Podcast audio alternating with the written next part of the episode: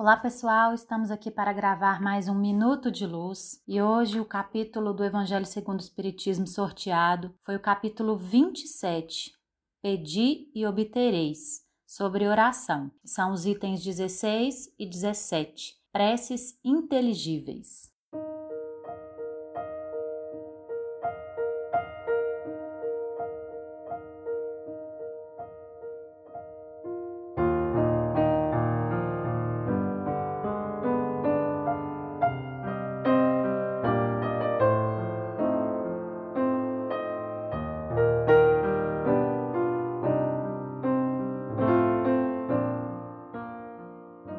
Preces inteligíveis. Nesse item, Allan Kardec comenta um trechinho da primeira carta de Paulo aos Coríntios. Vamos à leitura.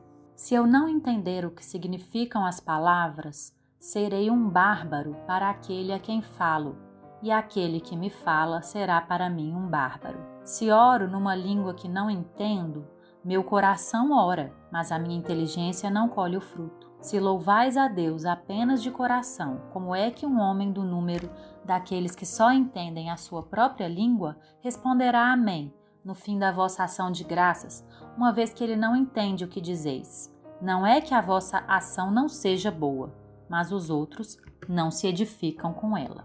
Em relação a esse trecho da carta de Paulo, Kardec comenta: A prece só tem valor pelo pensamento que lhe está conjugado. Ora, é impossível conjugar um pensamento qualquer ao que se não compreende, porquanto o que não se compreende não pode tocar o coração. Para a imensa maioria das criaturas, as preces feitas numa língua que elas não entendem não passam de amálgamas das palavras que nada dizem ao espírito. Para que a prece toque, preciso se torne que cada palavra desperte uma ideia, e desde que não seja entendida, nenhuma ideia poderá despertar. Será dita como simples fórmula, cuja virtude dependerá do maior ou menor número de vezes que a repitam. Muitos oram por dever, alguns mesmos por obediência aos usos, pelo que se julgam quites, desde que tenham dito uma oração determinado número de vezes em tal ou tal ordem. Deus vê o que se passa no fundo dos corações,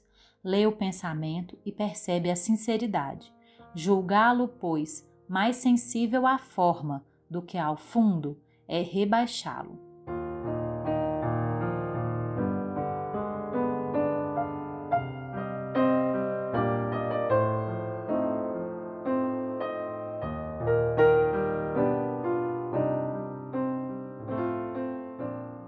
Antes de comentar esse trecho do Evangelho segundo o Espiritismo, eu queria destacar que o capítulo todo é muito importante, porque a oração é um grande mecanismo de evolução para nós aqui na Terra, pois ela nos conecta a nós mesmos, aos propósitos que nós traçamos para a presente vida e também aos espíritos que nos acompanham, os bons espíritos que nos acompanham, que torcem por nós e que conhecem conscientemente os planos que nós estamos aqui tentando executar na Terra sem um conhecimento tão consciente dele. Então, é como se nós caminhássemos numa selva, numa floresta bem fechada, sem enxergar a trilha e alguém de cima fosse nos guiando. Mas se nós não estabelecemos essa conexão com quem está por cima do caminho, vendo o caminho todo, nós podemos nos perder nessa floresta que é a encarnação aqui na Terra. Então, o exercício da oração, esse exercício de conexão do ser humano com o plano superior da vida, com Deus, com Jesus, com seus representantes espirituais, é muito importante para a nossa evolução. Além disso, a gente tem uma oportunidade de refletir sobre nós mesmos nas orações, conhecer as nossas reais intenções as motivações das nossas atitudes e transformá-las nesse exercício de meditação em oração. E aí, todo o capítulo do Evangelho segundo o Espiritismo vai tópico por tópico, dúvida por dúvida que nós normalmente temos em relação à oração, fazendo com que fique mais evidente para a gente a racionalidade que envolve esse processo de oração, que não é uma questão, como ele colocou aqui nessa mensagem, um hábito somente é cultural, religioso que a gente deve fazer para cumprir com a nossa obrigação religiosa. Não, é algo que deve passar pelo coração mesmo.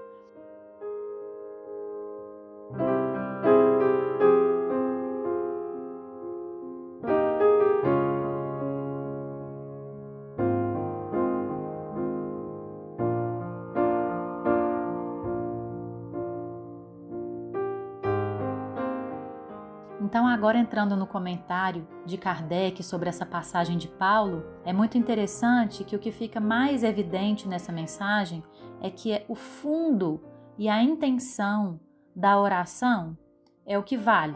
Mas muitas vezes você está falando em português essa oração perto de uma outra pessoa que não entende português, só entende inglês, por exemplo, para ela essa oração não vale, porque ela não dá conta no mundo material de acessar as palavras que possam despertar sentimentos e ideias que, as conecte, que a conecte com o plano superior. Então, como nós estamos encarnados, a palavra é o veículo do nosso pensamento. E se essa palavra não é inteligível para os demais, a oração nos enriqueceu, é isso que, que Paulo está colocando aqui, mas não enriqueceu os outros, os demais. Se você está na sua intimidade, se você está sozinho na sua oração, você pode orar em que língua você quiser, utilizar qual forma você quiser, porque é o seu sentimento que está sendo mobilizado.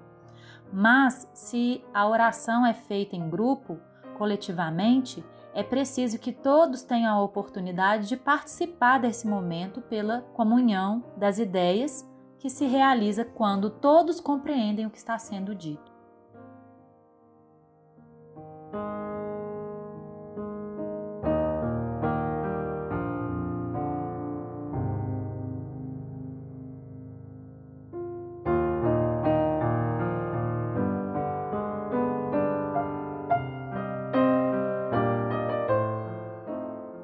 Nós sabemos que em outras culturas religiosas existem, existiam as orações em latim. Muitos cristãos da Igreja Reformada também têm a cultura de orar em outras línguas e não queremos aqui desmerecer nenhuma dessas manifestações, só acrescentando que é o próprio Paulo, em sua carta aos Coríntios, que destaca que essa oração ela é boa. Ele fala: não que a vossa ação não seja boa, mas os outros não se edificam com ela. Então é importante que a oração seja inteligível a todos que participam do momento coletivo de prece, para que todo mundo consiga se conectar à mesma ideia e assim ser mobilizado pela prece que é feita.